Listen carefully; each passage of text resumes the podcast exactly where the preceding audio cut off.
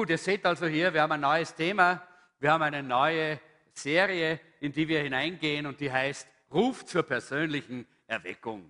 Äh, wir glauben, dass das eine ganz wichtige Sache ist. Wir beten für Erweckung, wir sehnen uns nach Erweckung und es beginnt immer da, wo wir sind. Ich kann mich gut erinnern, wir waren äh, im, äh, glaube es 1996 war es, in Pensacola äh, in Florida, da gab es eine ganz große Ausgießung des Heiligen Geistes, da gab es eine Erweckung, wo Tausende, Hunderttausende äh, Jesus gefunden haben, äh, geheilt worden sind, gewaltige Wunder und Zeichen geschehen sind. Wir waren dort, ein kleines Team von Österreich, um einfach das mal auch so mitzuerleben. Und da war auch so eine äh, Art Pastorenzeit, äh, Pastorentagung, wo wir äh, als äh, Gäste auch eingeladen waren. Und da haben sie mit uns darüber gesprochen, über die verschiedenen Dinge, was es bedeutet, Erweckung zu haben.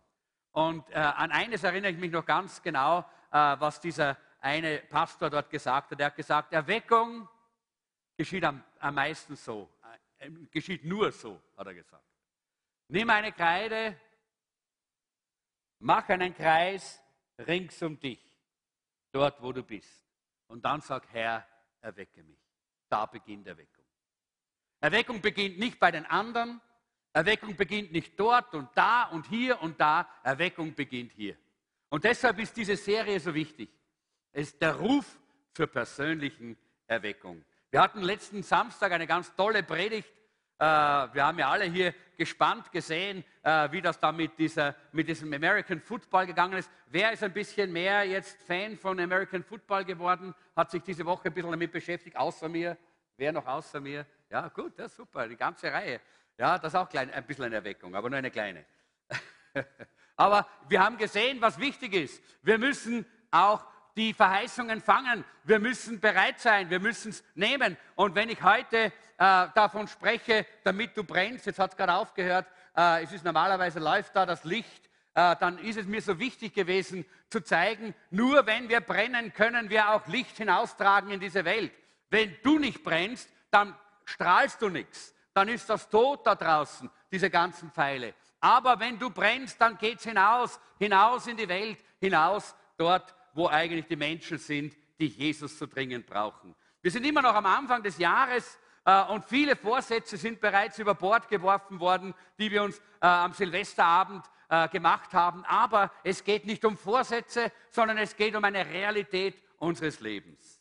Äh, ich habe eine äh, kleine Geschichte gelesen eine, äh, von einem kleinen Jungen, einen amerikanischen jungen kleinen Buben, ich weiß nicht, war er so alt wie der Levi, jedenfalls er kam von Amerika mit seiner Familie das erste Mal nach Europa auf einer Europareise äh, und sie haben sich viele Dinge angeschaut und unter anderem äh, gingen sie in viele große Kathedralen und schöne Kirchen und haben sich all, das, äh, all diese wunderbaren Gebäude und Kirchen angeschaut. Und er war ganz be, beeindruckt von diesen äh, großen, wunderbaren Buntglasfenstern äh, mit all diesen Heiligen drauf. Und das hat ihn so bewegt und hat sich so bei ihm eingeprägt. Als sie dann zurückgekommen sind, wieder nach Amerika, kam er dann äh, in äh, die Sonntagsschule, wie es dort heißt, der Kinderdienst äh, in seiner Kirche. Und der Sonntagsschullehrer, der Kinderdienstleiter, der hat ihn dann gefragt, na, was hat dir denn am besten und am meisten gefallen dort in Europa? Und er hat so ein bisschen überlegt und hat gleich gedacht an diese wunderbaren großen Kirchen und er hat gesagt, am meisten hat mich beeindruckt diese Majestät und diese Größe äh, und diese fantastische äh, Darstellung, wie großartig und wunderbar unser Gott ist, wie herrlich und wie groß unser Gott ist. Und dann ganz besonders diese großen Buntglasfenster, auf denen die ganzen Heiligen drauf sind. Und dann sagte dieser äh, dieser Leiter, dieser Sonntagsschullehrer, na jetzt sag mir mal, was ist denn ein Heiliger?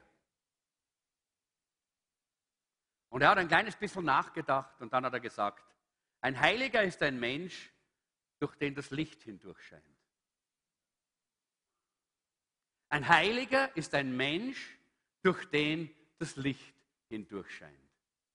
Leute, das ist eine ganz klar, tolle Definition eine Definition, die wir brauchen, auch für uns in unserer Zeit, denn die Menschen brauchen Licht.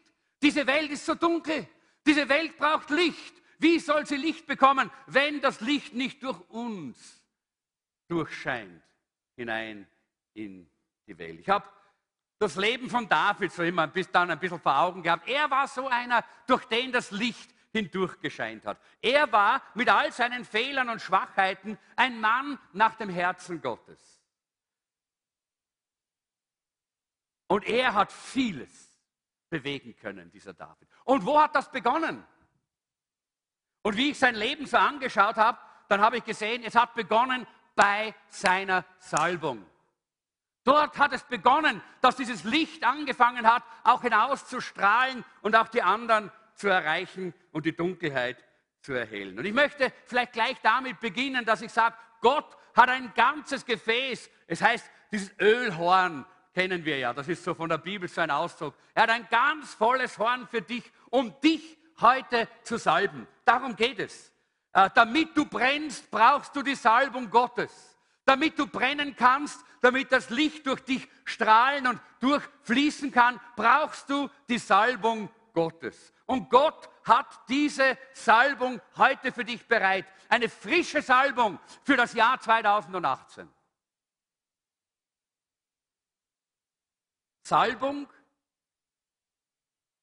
wird dich ausrüsten. Salbung wird dich bevollmächtigen und befähigen, deine Aufgaben zu erfüllen. Alles, was du tun musst, ist empfangen. Das, was Pastor Martin letztes Mal so toll hier dargestellt hat, er ist ungefähr da gestanden und er hat den Ball gefangen und hat ihn behalten. Er hat den Touchdown gemacht. Das heißt, er hat gesagt, ich gebe es nicht auf, ich will. Möchtest du die Salbung? Wer möchte die Salbung? Ja, wir möchten alle die Salbung Gottes, aber wir müssen sie empfangen, damit wir die Salbung Gottes auch wirklich haben. Schauen wir uns einmal 1 Samuel 16 14 bis 13 an. Ein bisschen klein geworden hier, aber denke, ihr habt das ja auch auf, euren, äh, auf ein äh, Handout. Ihr könnt auch dort, die, äh, dort lesen. Und ich glaube, dass es sehr wichtig ist, dass wir diese Stelle uns mal sehr einfach mal so anschauen. Ganz besonders Vers 4. Vers 4 ist so toll, äh, der gefällt mir so gut, da heißt es nämlich gleich, Samuel tat, wie ihm der Herr gesagt hatte. Samuel tat, was ihm der Herr gesagt hatte. Jetzt könnte ich Amen sagen und da hinuntergehen. Das ist die wichtigste Predigt. Wenn wir das alle tun, Leute, was für ein Jahr wird das Jahr 2018? Und Samuel tat, was der Herr gesagt hat. Nicht, was der Herr Meier gesagt hat. Nicht, was der Herr Müller gesagt hat. Auch nicht, was der Herr Chef gesagt hat. Sollen wir auch tun, was der Herr Chef sagt. Aber nicht, ich meine jetzt, wenn es um unser Leben geht, nicht, was unser eigenes Ich, der Herr Ich oder die Frau Ich gesagt hat, sondern was der Herr gesagt hat. Unser Gott. Er tat, was Gott, was der Herr gesagt hat. Halleluja. Was für eine super einfache Lösung für ein glückliches Leben. Was für eine super einfache Art, ein erfolgreiches Leben zu leben. Und wenn du das nicht tust, was für eine super einfache Sache, dein Leben zu ruinieren, dein Leben in den Sand zu setzen. Genau so ist es. Aber ohne die Salbung Gottes, und darum geht es mir heute, ohne die Salbung Gottes, die uns in die Lage versetzt, gehorsam zu sein, können wir es gar nicht schaffen. Wisst ihr warum? Dann werden wir gesetzlich. Dann wissen wir ganz genau, was der andere eigentlich tun sollte, oder? Und dann werden wir so gesetzlich. Du bist doch ein Christ, oder? Du musst das oder das tun. Aber die Salbung Gottes macht uns fähig, dass wir gehorsam sind, dass du gehorsam bist, dass ich gehorsam bin. Dafür brauchen wir die Salbung. Ohne Salbung werden wir gesetzlich und dann geht gar nichts mehr.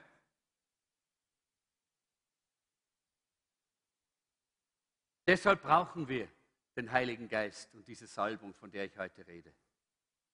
Und wisst ihr, der Feind möchte, dass wir nichts über den Heiligen Geist wissen, weil es eine Waffe Gottes ist, die er uns geschenkt hat.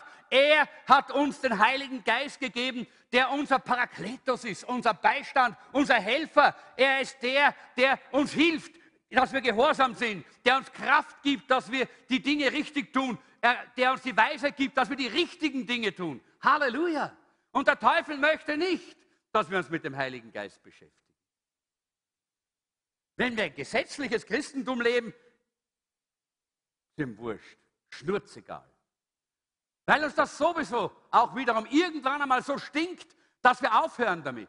Aber wenn wir voll Heiligen Geistes gesalbt sind, dann sind wir eine Gefahr für den Feind, für den Teufel. Dann sind wir eine Gefahr für die Hölle und für alle die dämonischen Mächte. Weil wir Licht durch uns strahlen lassen. Und lesen wir weiter in Vers 4 heißt es, Samuel tat, was ihm der Herr gesagt hatte und begab sich nach Bethlehem. Da kamen die Ältesten der Stadt ihm zitternd entgegen und sprachen, bringst du Frieden? Was bedeutet dein Besuch, haben sie gesagt. Warum kommst du zu uns? Und manchmal haben wir so ein Empfinden, wenn Gott uns anredet.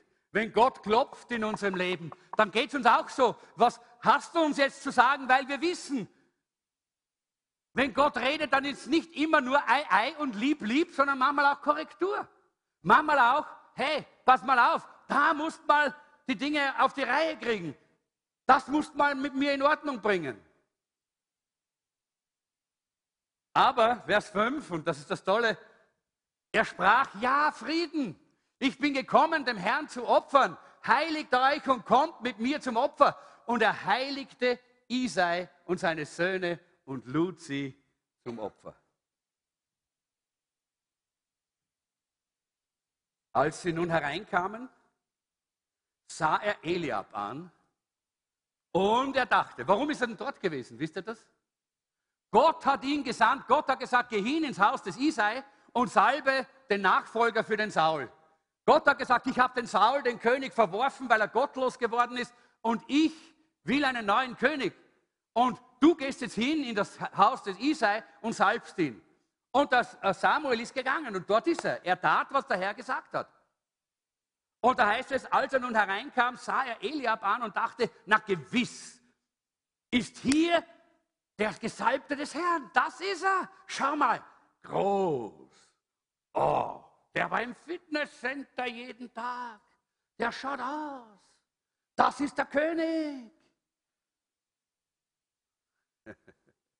So geht es uns manchmal, gell? wenn wir die Dinge anschauen. Immer nur die äußerlichen Dinge.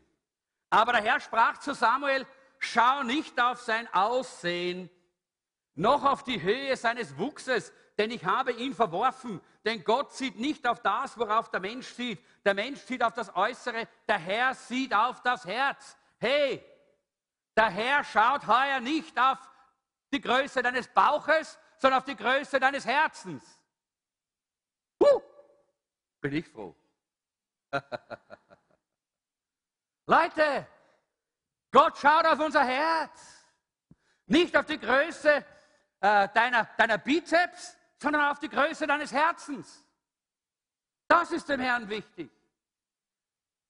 Das ist wichtig, dass wir das verstehen. Ich möchte schon wieder fast über jeden Vers predigen, aber das geht nicht. Wir kommen dann nicht über die erste, die erste Seite raus. Vers 8.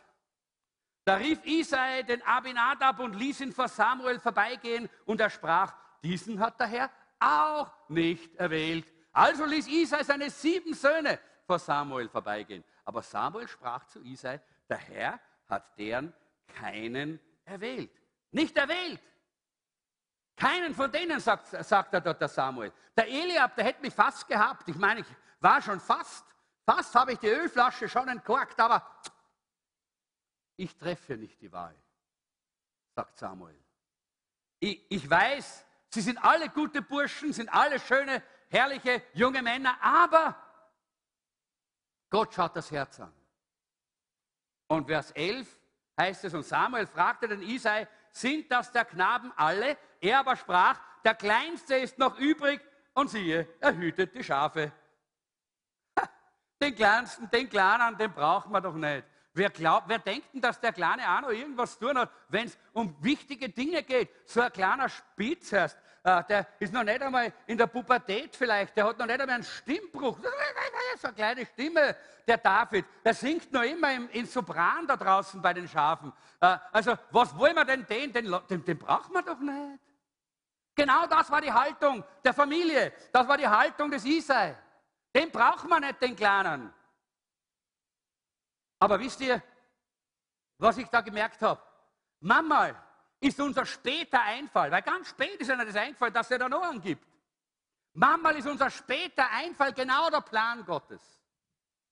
Deshalb lass uns immer ein kleines bisschen nachdenken, wenn wir auf dem Weg sind. Denn Gott hat oftmals etwas noch, wo er uns zeigen möchte, da ist mein Plan.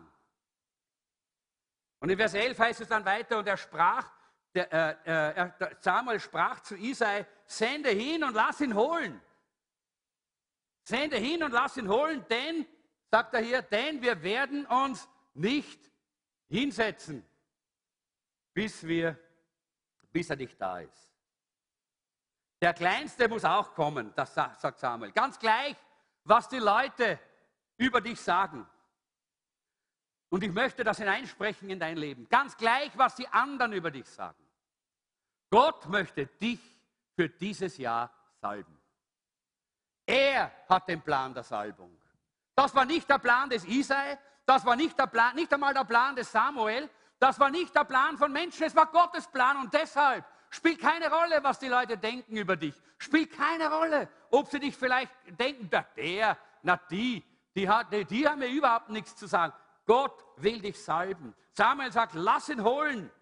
Lass ihn holen. Der, der nicht einmal eingeladen war, der kleine, der kleine Spund da draußen, der hat plötzlich eine offene Einladung bekommen, weil Gott so interessiert war an ihm. Und da heißt es, Vers 12, da sandte er hin und ließ ihn holen. Und er war bräunlich, mit schönen Augen und von gutem Aussehen.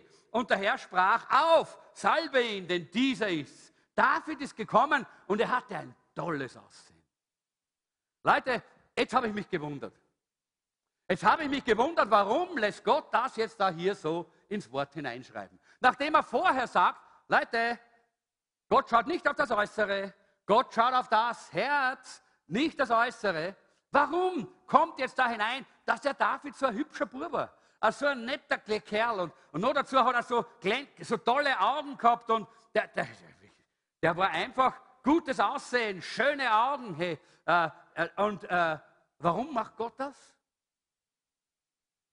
Ich glaube, dass Gott uns zeigt, das Äußere ist nicht unwichtig, aber das Äußere ist nicht entscheidend. Es ist nicht unwichtig.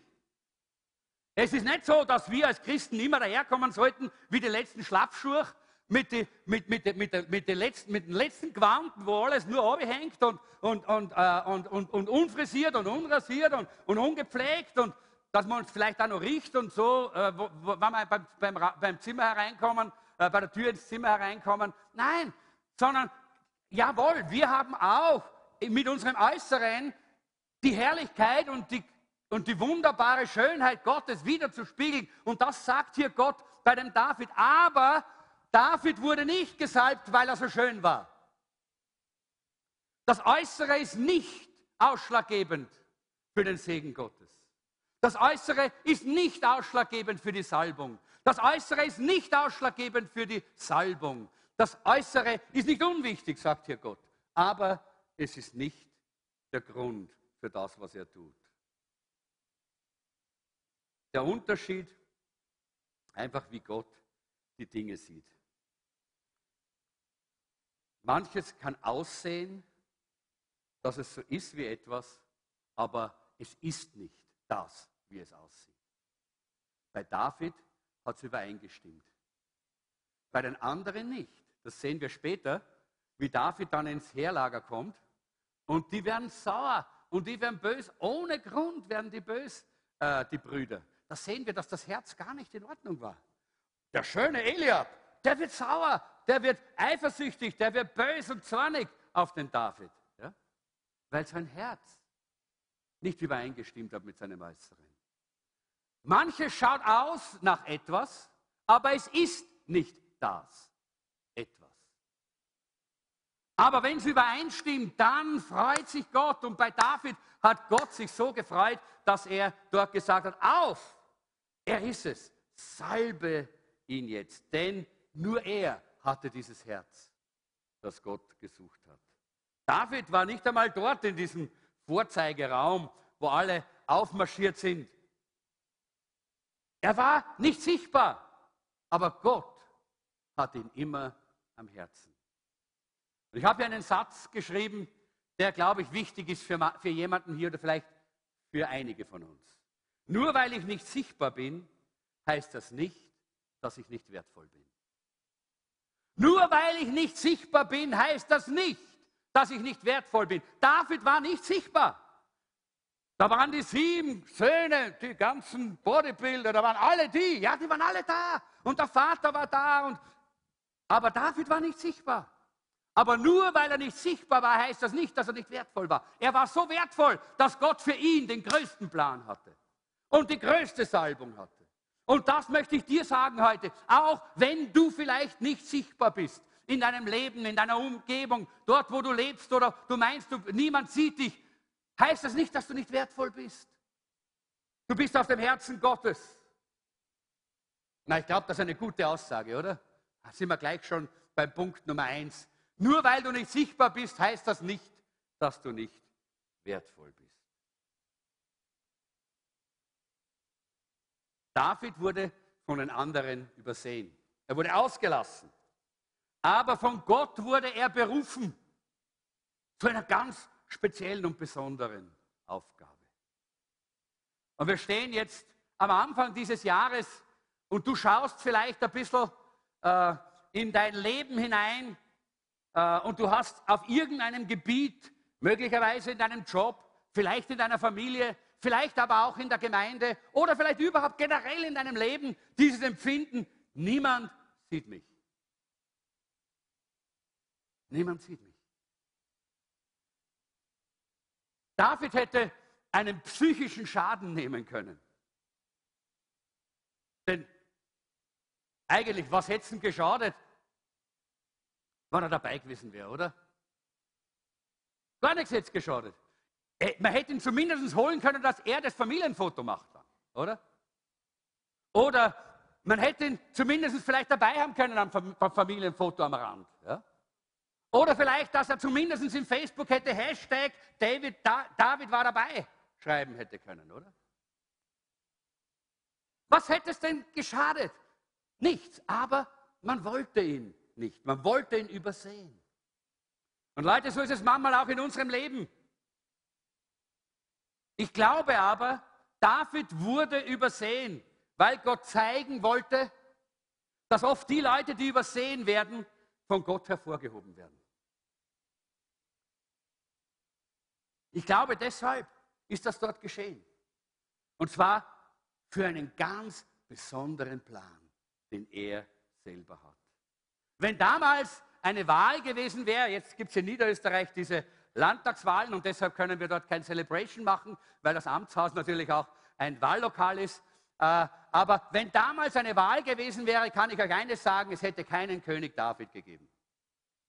Sicher nicht. Er war ja nur ein kleiner Hirterbur. Den hat er niemand gesehen, den hat er niemand gekannt. Es hätte keinen König David gegeben. Aber, Halleluja, Gott setzt keine Wahlkomitees ein. Ist das nicht schön? Nein, Gott setzt keine Wahlkomitees ein, sondern Gott salbt und setzt ein, wen er beruft. Halleluja. Und das ist wunderbar. Das kann auch sein, dass du es bist, obwohl du meinst, du wirst nicht gesehen.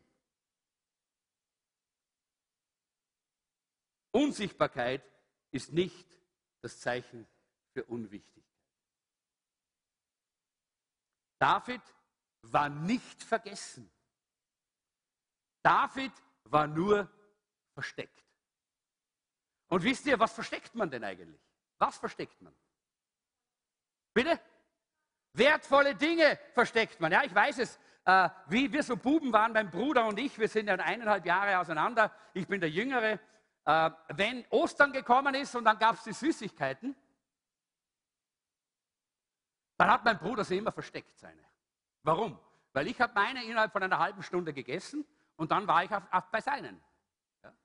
Und für ihn waren die wertvoll. Er wollte die nächsten 22 Jahre davon zehren. Ja? er hat gedacht, das sind die letzten Süßigkeiten meines Lebens. Ja? Die sind so wertvoll, die muss ich auf. Und er hat sie versteckt und versteckt. Ich habe nie gewusst, wo sie sind. Manchmal habe ich es gemerkt, dann waren sie weg. Aber äh, versteht ihr, das Wertvolle verstecken wir. Und Gott versteckt uns manchmal, weil er uns wertvoll sieht, weil er weiß, wir sind wertvoll. Und er möchte uns ganz besonders einsetzen. Nur weil wir nicht sichtbar sind, heißt das nicht, dass wir nicht wertvoll sind. Ich spreche in ein kleines Mikrofon. Aber wenn da hinten nicht Leute wären, die fast unsichtbar sind, früher waren sie ganz unsichtbar, weil sie da oben waren, dann würde ich da sprechen und ihr würdet mich trotzdem nicht hören. Naja, mit meiner Stimme vielleicht sogar ein paar, aber nicht übers Mikrofon. Jemand muss es aufdrehen, jemand muss es einschalten, jemand muss es regulieren und dann muss noch jemand eine Übertragung machen, dass es hinausgeht, damit die Leute irgendwo in irgendeinem Land der Welt und mich, mich reden hören können. Die Unsichtbaren sind so wichtig. Ohne sie wer, würde das nicht geschehen. Und manchmal sagst du, ach, ach, ach, ich bin ja nichts und bin ja niemand, ich bin so unsichtbar. Aber Leute, gerade das sind oft die wertvollen. Und auch Paulus zeigt uns das. Paulus sagt uns auch einfach einmal, er sagt im, äh, im ersten Korintherbrief, er sagt, äh, äh, gerade die Teile des Körpers, die unsichtbar sind, sind die wichtigsten. Da sind wir uns einig, oder? Ja? Ohne kleinen Finger kann man leben. Ohne Ohr kann man auch leben. Aber weißt du was? Ohne Leber, da geht nichts. Und ohne Herz schon gar nichts. Wir hatten sein eigenes Herz schon mal gesehen. Ich meine jetzt nicht im Röntgenschirm, sondern so. Niemand. Unsichtbar. Aber so wertvoll und so wichtig.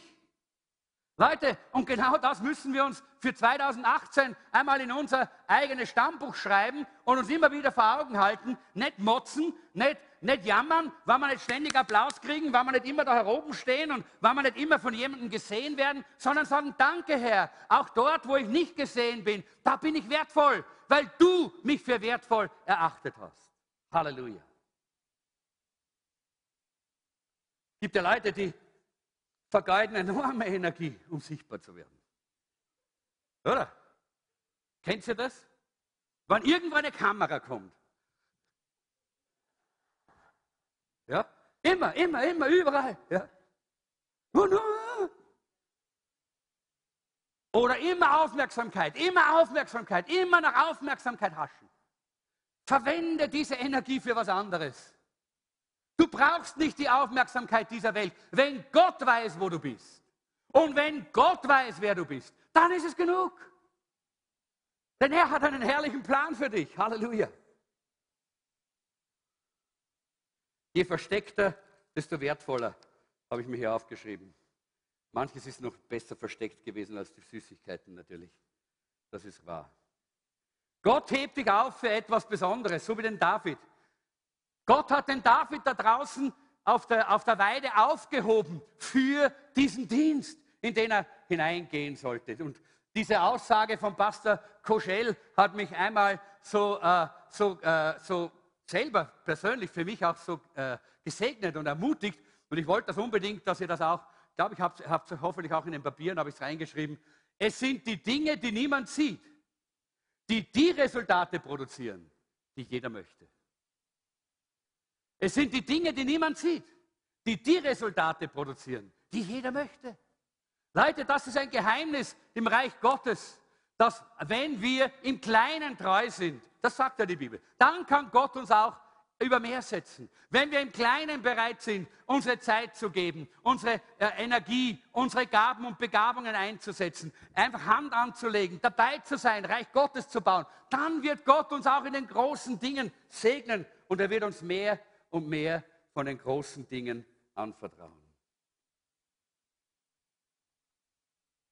Zweitens, du bist gesalbt, um deine Aufgabe zu bewältigen. In Vers 13 heißt es, da nahm Samuel das Ölhorn.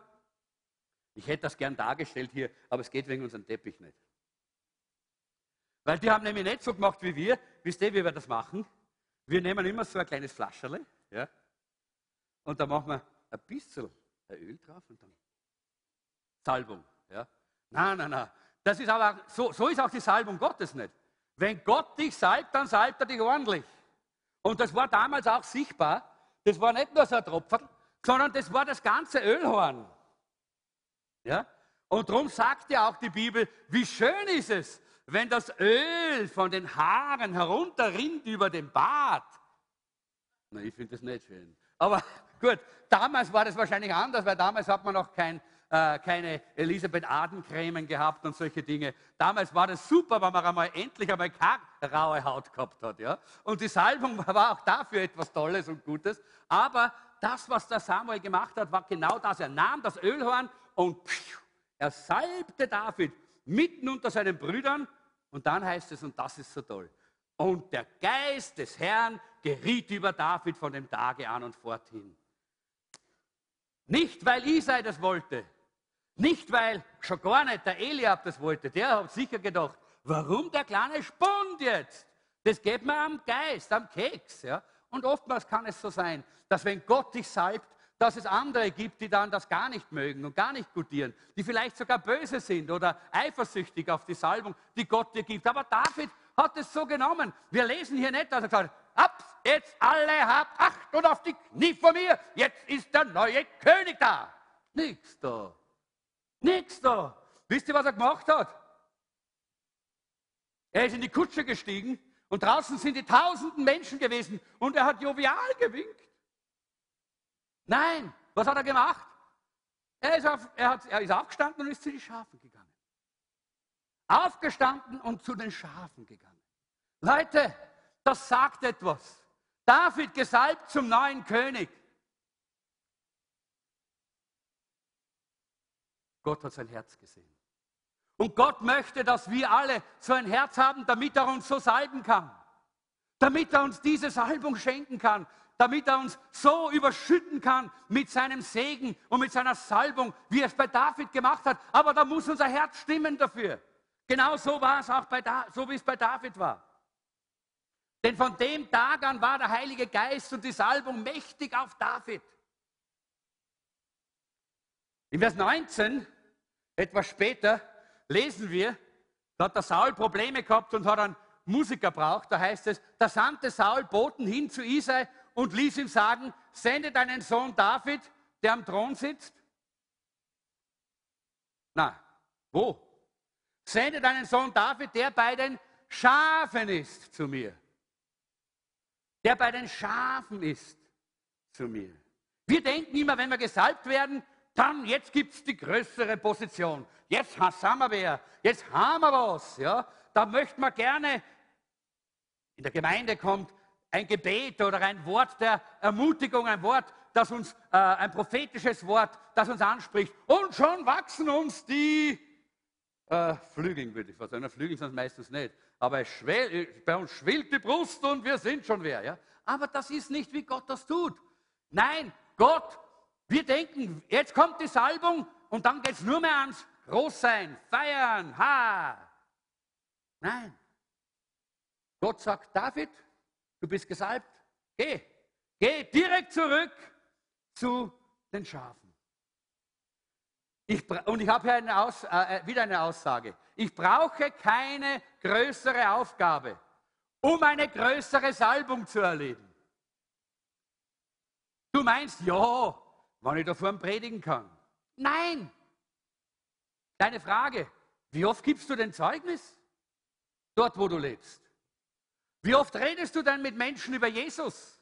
Das ist nämlich so ein kleiner Anfang vom Predigen. Ja? Wie oft nimmst du das Wort und erklärst es anderen? Da beginnt es nämlich. Nicht dabei, dass jetzt kommt die Salbung und jetzt bin ich der Große. Nein, darum geht es gar nicht. Sondern es geht ganz einfach darum, dass wir sagen, Herr, deine Salbung gibt mir die Möglichkeit, die Aufgaben zu bewältigen, in denen ich stehe.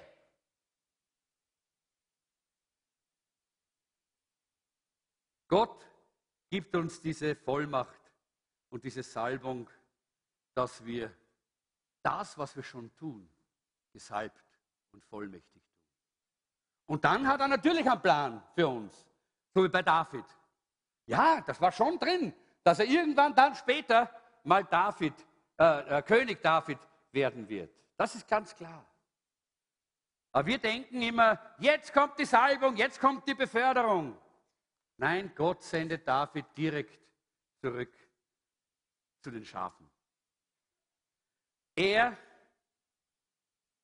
verheißt nicht immer sofort eine neue Aufgabe mit jeder neuen Salbung. Ja, ich weiß, es gibt das auch. Manchmal salbt Gott jemanden zum Priester, damit er gleich, weil er, weil er schon in, in den Dienst hineingeht, dass er diese Aufgabe haben kann. Aber normalerweise salbt Gott uns zuerst einmal, sodass wir anfangen können, das, was wir tun, gesalbt und vollmächtig zu tun. Ich predige jetzt schon 20 Jahre in dieser Gemeinde. Damals, wie wir 30, Jahre, äh, 30 Leute waren, habe ich gepredigt im Jesuszentrum. Heute, wo wir ein bisschen mehr sind als 30, predige ich immer noch hier im Jesuszentrum. Die gleiche Aktivität. Aber hoffentlich mit etwas mehr Salbung. Denn ich, ich, ich erwarte, dass Gott mir jedes Jahr wieder diese Salbung schenkt. Diese Salbung für dieses Jahr, ich brauche die Salbung für 2018, so wie du. Und ich habe darum gebetet, diese ganzen Tage, diese ganze Woche, eigentlich schon seit zwei, drei Wochen, bete ich um diese Salbung. Salbung für 2018. Das heißt nicht eine, irgendwo eine Promotion, irgendwo jetzt, jetzt muss ich plötzlich irgendwo in Stadien predigen oder jetzt muss ich plötzlich irgendwo äh, in eine, eine Gemeinde haben mit 10.000 Leuten. Nein, am selben Ort, dieselbe Aktivität, aber mit der Salbung und Vollmacht, die Gott für dieses Jahr schenkt. Genau darum geht es auch in deinem Leben. Denn die Frage ist, wie kannst du erwarten, dass Gott dir eine größere Salbung gibt? Für etwas, wovon du schon dabei bist, davon zu laufen. Weil du deine Aufgabe nicht magst, weil du dein Leben, äh, das du führst, nicht magst. Und wenn du immer nur davonläufst aus deinem Leben, dann wird Gott dich auch nicht salben können. David ist nicht davongelaufen von den Schafen. Er das war sein Leben, da hat er sich eingesetzt, das war seine Aufgabe. Und für ihn war das ganz normal, die Salbung ist gekommen und er ist wieder zu den Schafen gegangen. Gott sagt zu David, ich habe dich gesalbt, aber jetzt möchte ich, dass du die Schafe hütest wie ein König. Du bist gesalbt zum König, jetzt möchte ich, dass du die Schafe hütest wie ein König. Schafe und Menschen haben einiges gemeinsam. Ich glaube, das ist das nächste Bild, oder ich bin nicht ganz sicher. Ist es das? Na, dann kommt es später. Äh, aber jedenfalls ganz gut Schafe, ja genau, Schafe und Menschen haben einiges gemein. Zumindest eine grundlegende Sache, sie sind beide dumm. Stimmt doch, oder? Grundsätzlich.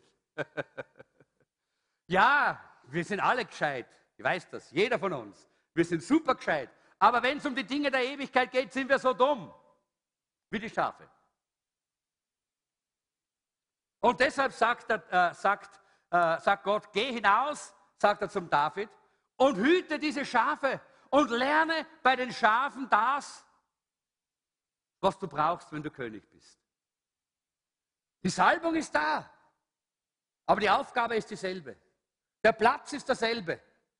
Aber die Salbung ist da. Und nur so kann Gott uns hineinführen in eine neue Dimension und Gott will dich in diese Dimension hineinführen. Ich weiß, wir, wir, wir warten oftmals auf eine ganz falsche Veränderung. Nicht? Äh, äh, Ehemänner, die sagen, ach, wenn ich nur so eine Frau hätte wie der.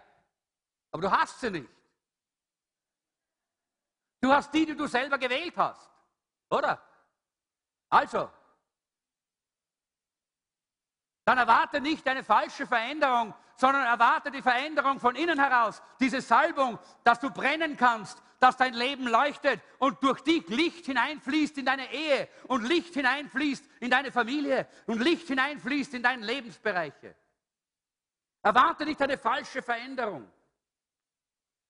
Manche Eltern meinen, ja, aber meine Kinder äh, größer sind, wenn sie einmal so Teenager sind, wenn sie einmal größer sind, dann werde ich ein besserer Vater sein und dann werde ich eine bessere Mutter sein. Irrtum.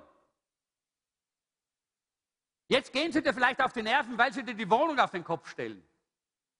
Aber dann fahren sie mit deinem Auto irgendwo in den Graben hinunter. Was tust du dann? Größere Kinder heißt größere Probleme. Lass jetzt die Veränderung in dein Leben hinein. Durch die Salbung Gottes sag, ich will jetzt durch die Salbung ein besserer Vater sein. Ich will jetzt durch die Salbung eine bessere Mutter sein. Ich will jetzt durch die Salbung ein besseres Kind sein. Auch das ist möglich. Glaubt ihr das, junge Leute? Ja, glaubt ihr das?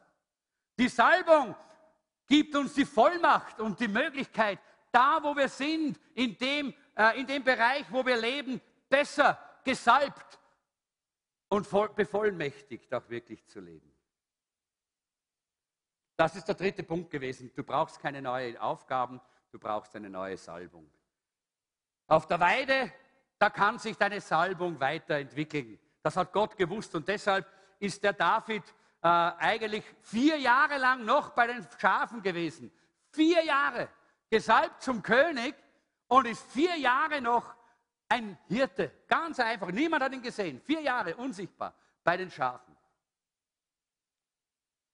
Aber dann sehen wir in Vers 37 später, nach den vier Jahren, wie David einmal dorthin geht, wo das Heer der Israeliten steht und der Goliath ist da, diese Geschichte kennen wir gut, und niemand will mit dem Goliath kämpfen. Und David geht zum, äh, äh, geht zum Saul, zum König und sagt, hey, ich möchte ihm gerne den Kopf abschneiden.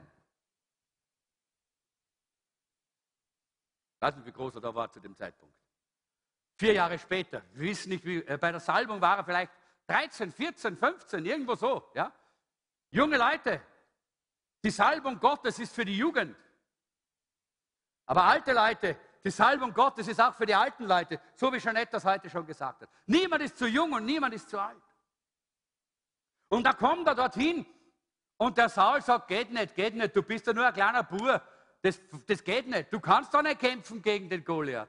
Und wisst ihr, da sagt dann der, der David, der Herr, der mich errettet von den Löwen und Bären, wird mich auch von diesem Philister erretten. Da kann er mit seinen Erfahrungen bei den Schafen, kann er dort den Eingang finden für, die, für, das große Wunder, das geschehen ist durch ihn. Er hätte das nie tun können, wenn er nicht vier Jahre noch dort gewesen wäre als gesalbter Hirte.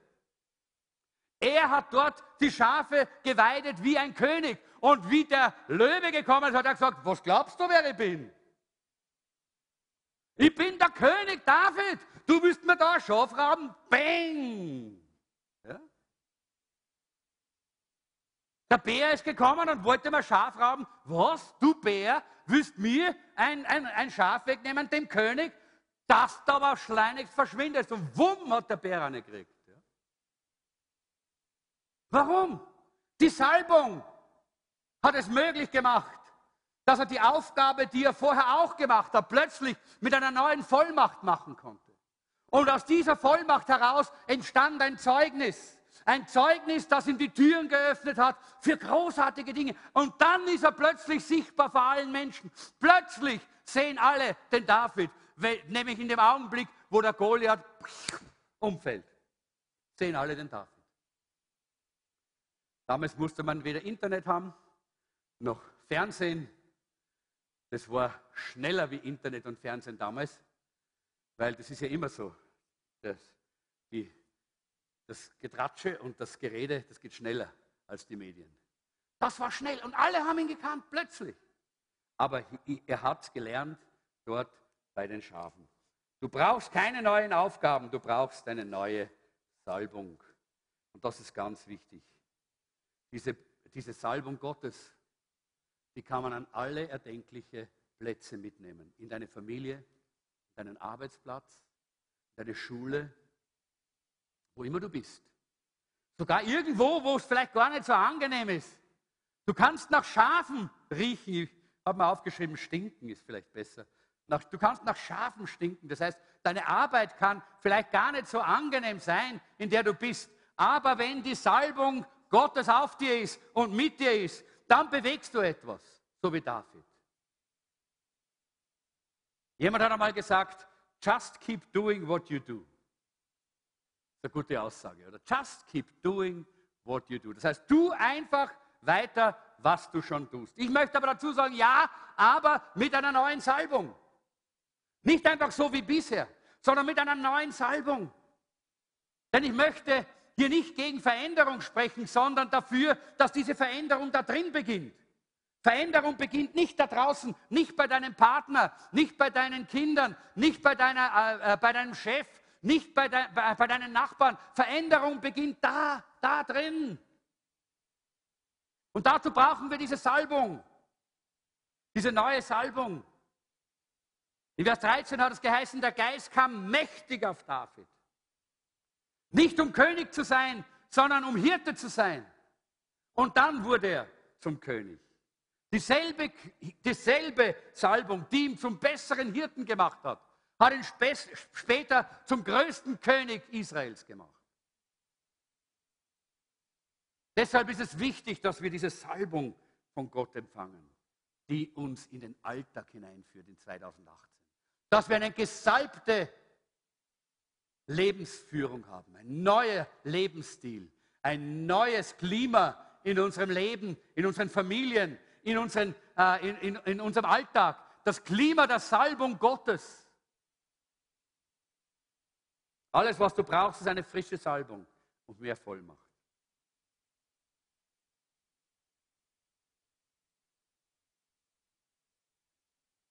Lass uns das, ich glaube, ich habe da äh, äh, diese, dieses aufgeschrieben. Ich bin gesalbt, um meine bestehenden Aufgaben vollmächtig auszuführen.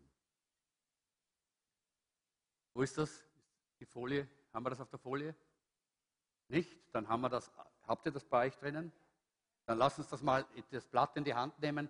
Lass uns das gemeinsam mal sagen. Ich bin gesalbt, um meine bestehenden Aufgaben vollmächtig auszuführen. Noch einmal. Ich bin gesalbt, um meine bestehenden Aufgaben vollmächtig auszuführen. Wir brauchen diesen Strom der Salbung, der in unser Leben hineinströmt und uns bevollmächtigt, jeden Tag in unserem Alltag. Und jetzt sag zu deinem Nachbarn, tu weiter, was du tust, aber tu es nicht wie immer, sondern tu es mit einer neuen Salbung. Sag das mal zu deinem Nachbarn.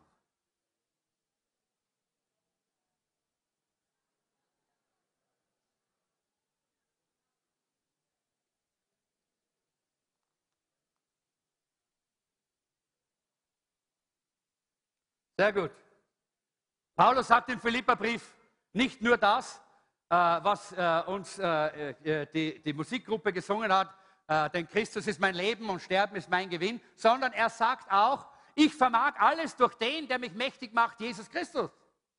Und wenn wir in dieser Haltung bleiben, dass wir sagen, Herr, ich brauche diese Salbung, lass den Strom der Salbung in meinem Leben fließen und hör nicht auf, lass es fließen, lass es fließen, dann werden wir auch in der Lage sein, alle die Aufgaben zu lösen, in die Gott uns hineinführt und die Gott uns äh, für uns geplant hat.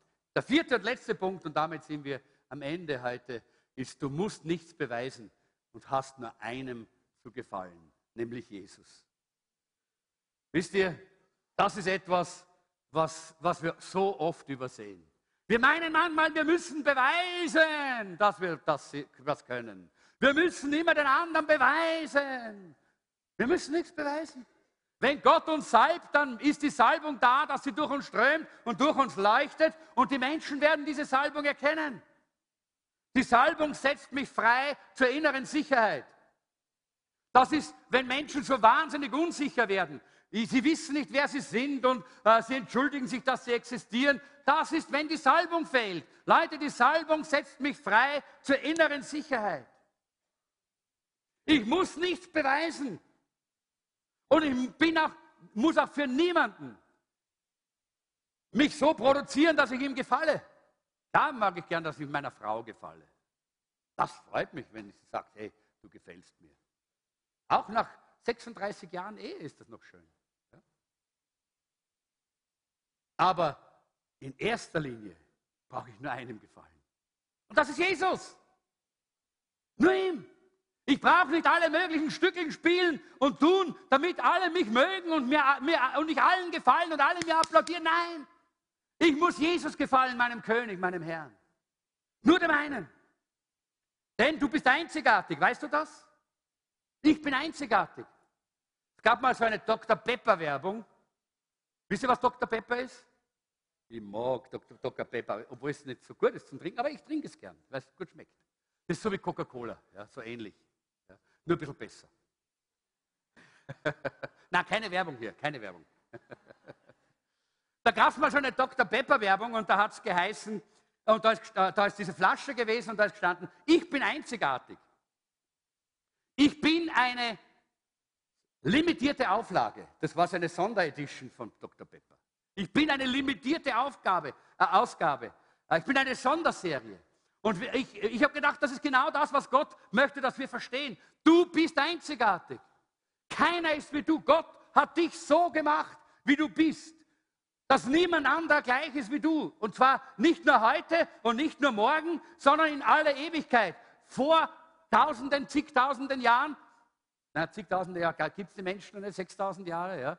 Äh, vor 6000 Jahren, wo die Menschen äh, auf dieser Erde angefangen haben, weil äh, Gott Adam hier diese, auf diese Erde gesetzt hat und ihn, und ihn gemacht hat, seit damals von Adam bis hierher und bis zu dem Tag, wo die Menschheit irgendwann einmal auf dieser Erde aufhört zu existieren, weil Jesus wiederkommt und, diese, und, die, und die, die, der neue Himmel und die neue Erde passiert, wird es nie einen zweiten geben, so wie. Nie. Du bist einzigartig. Schreib dir das auf deinen Kalender, schreib dir das auf deinen Spiegel, schreib dir das auf deinen Kühlschrank. Ich muss nichts beweisen. Und ich habe nur einem, nämlich Jesus, zu gefallen. Weißt du, das Leben wird hart, weil man immer alles beweisen muss. Ich predige hier vorne nicht, um euch zu beweisen, dass ich gut predigen kann. Wenn ich das täte, dann hätte ich den Job schon lang geschmissen. Weil ich weiß, einige mögen das gar nicht, wie ich predige. Anderen gefällt es. Einmal gefällt es besser, einmal gefällt es weniger gut. Und wenn ich hier vorne heraufgehe, ich bete, ich bereite mich vor, dann predige ich einfach aus dem Überfluss, den Gott mir schenkt. Aber ich habe nicht jetzt vor, heute predige ich die beste Predigt der ganzen Welt. Boah, das war der Druck. Aber manche leben so. Sie müssen immer beweisen, dass sie gut sind. Sie müssen immer beweisen, dass sie toll sind. Sie müssen immer beweisen, dass sie... Uh, was für ein schreckliches Leben. Wir müssen nichts beweisen. Gott hat uns wunderbar gemacht, weißt du das? Gott hat dich wunderbar gemacht. Und Gott hat in dich so viele Dinge hineingelegt, die so fantastisch und übernatürlich sind. Und deshalb lass dich nicht vom Stress kaputt machen. Exzellenz heißt, das Beste zu geben, was man hat. Perfektionismus heißt, ich muss immer beweisen, dass ich der Beste bin. Ja. Lass uns das ablegen durch die Salbung, die Gott uns schenkt. Denn die Salbung gibt uns Sicherheit. Wenn Gott dich König nennt, obwohl du noch ein Kind bist, vielleicht geistlich, weil du dich vor kurzem bekehrt hast, weil du vielleicht noch gar nicht so viel geistlich gewachsen bist. Wenn Gott dich einen König nennt, dann bist du auch ein König. Auch wenn du bei den Schafen bist. Spielt keine Rolle. Aber Gott setzt dich frei. Was immer die Situation ist, dass du sagen kannst, ich bin einzigartig in meinem Gott. Können wir das einmal miteinander sagen? Ich muss nichts beweisen und habe nur einem zu gefallen. Sagen wir das miteinander. Ich muss nichts beweisen und habe nur einem zu gefallen. Und jetzt trete ich zu deinem Nachbarn und sage, nicht dir. Und jetzt sagen wir gemeinsam, sondern nur Jesus. Amen. Das ist es. Halleluja. Er hat schon bewiesen, dass er mit der Salbung in uns ist und mit uns geht und für uns ist. Die sieben Söhne sind an Samuel vorbeigegangen. Und sieben ist ja an und für sich so eine, ist die Zahl der Vollkommenheit in der Bibel. Aber der achte Sohn, der achte Sohn ist der, der gesalbt wurde.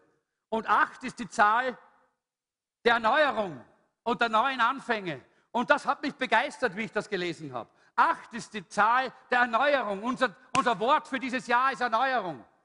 Neuer Anfang, neue Salbung. Wenn du brennen möchtest für Jesus, dann brauchst du diese neue Salbung. Es beginnt mit dem Ölhorn, mit der Salbung und mit dem Ruf Gottes. Aber du musst empfangen heute. Gott sagt, ich habe ein großes Ziel mit dir. Ich habe ein volles Ölhorn, eine volle Salbung für dich. Er hat einen neuen Anfang für dich geplant. Und das proklamiere ich heute über deinem Leben. ich proklamiere über deinem Leben, dass Gott durch seine Salbung heute für 2018 einen neuen Anfang schenkt. Immer wenn du dich entscheidest und wenn du dich hinstellst und positionierst und sagst, ich nehme es, ich fange es, ich nehme es, diese Verheißung. Immer dann, wenn du diese Salbung in Anspruch nimmst und sagst, ich will diese Salbung, dann gibt es einen Neuanfang für dich. Es sind vielleicht dieselben Kämpfe, es ist dieselbe Verantwortung, aber du hast eine neue Perspektive. Du hast neue Prioritäten. Du hast eine neue Leidenschaft in deinem Leben, weil die Vollmacht Gottes und die Salbung des Heiligen Geistes auf dir ist. Ein erneuerter Geist, der dich befähigt und mit Energie füllt. Das heißt, Jesus Christus in dir durch die Kraft des Heiligen Geistes. Und ihr habt dann jetzt hier diese vier Punkte noch einmal. Ihr könnt sie in euren äh, Heften ausfüllen. Du bist gesalbt, um deine Aufgabe zu erfüllen. Das ist wichtig. Vergiss das nicht. Du bist nicht gesalbt, um so ein hu, hu, hu, hu, so ein komischer Heiliger, so ein komischer, äh, äh, so ein komischer Christ zu sein. Du bist gesalbt, um deine Aufgabe zu erfüllen. Mit Vollmacht und mit Salbung. Du bist vielleicht nicht sichtbar, aber umso wertvoller. Du bekommst keinen großen Job, aber gehst hinaus von hier heute mit einer neuen und größeren Salbung. Halleluja. Und weißt du, was du dann für ein Christ bist? Du bist dann so ein Heiliger, von dem ich am Anfang gesagt habe, Heilige sind die, durch die das Licht hindurch strahlt. Wenn du hinausgehst, soll das dein Leben sein. Und viertens, du weißt, du musst nur einem gefallen, nämlich Jesus. Ich möchte das Lobpreisteam bitten, dass sie kommen. Wir schließen hier und ich möchte dich einladen, deine Augen auf ihn zu richten, auf den Herrn. Und zu empfangen, was nur er geben kann.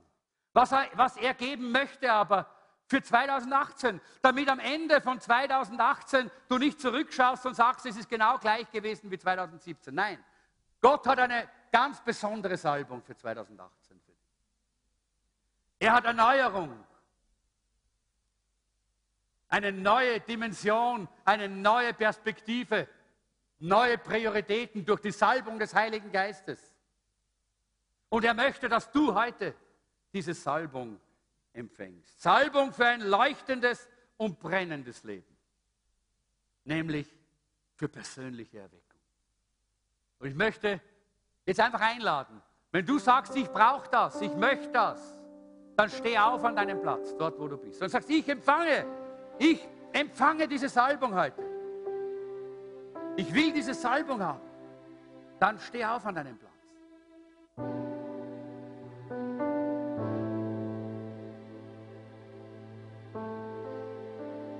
Danke, Jesus. Danke, Jesus. Halleluja. Halleluja. Danke, Herr. Danke,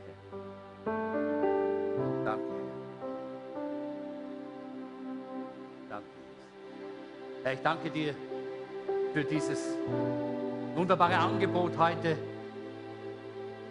für eine neue Salbung für 2018. Herr, ich habe mich schon vor dich hingestellt, hingekniet und gesagt, Herr, komm, gieß dein Salböl, gieß dein Ölhorn über mich aus. Ich brauche eine neue Salbung für den Platz, wo ich stehe, für die Aufgaben, die ich tue. Ich brauche eine neue Vollmacht, dass ich brennen kann und leuchten kann. Dass von mir dieses Licht hinausstrahlt in diese Welt und Menschen gerettet werden. Ich brauche diese Salbung für persönliche Erweckung. Komm her, komm her, komm her. Komm her.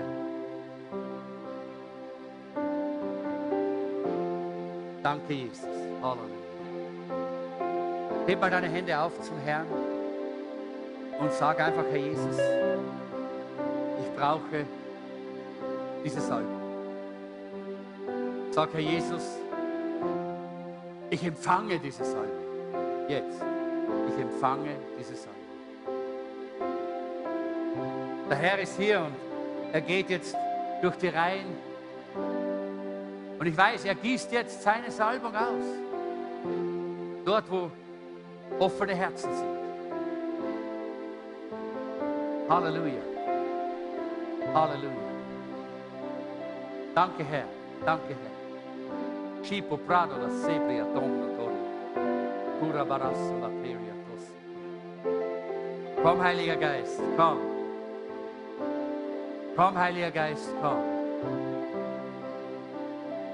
Komm, Heiliger Geist, komm. Halleluja. Halleluja. Denke wir machen das jetzt so, dass ich möchte, ich möchte einfach, dass die, dass unser Leitungsteam nach vorne kommt hier und sich hier vorne aufstellt. Hier sind Ölflaschen. Wir haben leider kein Horn und viel zu wenig Öl. Aber wir werden euch nach österreichischer Weise salben. Geht ein bisschen auseinander, ja, sodass die Leute Platz haben. Wir wollen hier vorne stehen und wir wollen warten auf diejenigen, die sagen, ich möchte diese neue Salbung. Ich möchte diese Salbung. Für meinen Alltag. Nicht für irgendwie so ein überdrüber. Nein, für meinen Alltag. Für meine Familie, für meine Kinder, für meinen Beruf, für meine Ehe.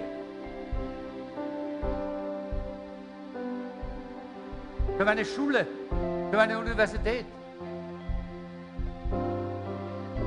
für meine stille Zeit. Herr, ich möchte diese Salbung, So wie David, der war dort draußen auf der Weide und der hat Gott gesehen. Lies die Psalmen, weil die Salbung auf ihm war. Und ich glaube, wenn du heute mit Hunger und mit Verlangen kommst, dann wirst du von hier weggehen mit dieser neuen Salbung. Und du wirst zwar vielleicht dieselben Probleme und Schwierigkeiten da draußen finden wie bisher, aber du wirst mit einer neuen Salbung da hineingehen. Mit einer neuen Perspektive. Mit einer neuen Vollmacht. Halleluja. Und Gott wird dir zeigen, wie dieser Dienst in der Salbung plötzlich zu einem Zeugnis wird, dass dir die Türen öffnen wird um die Größe und die Herrlichkeit und die Macht Gottes zu erleben. In einer ganz neuen, gewaltigen Dimension.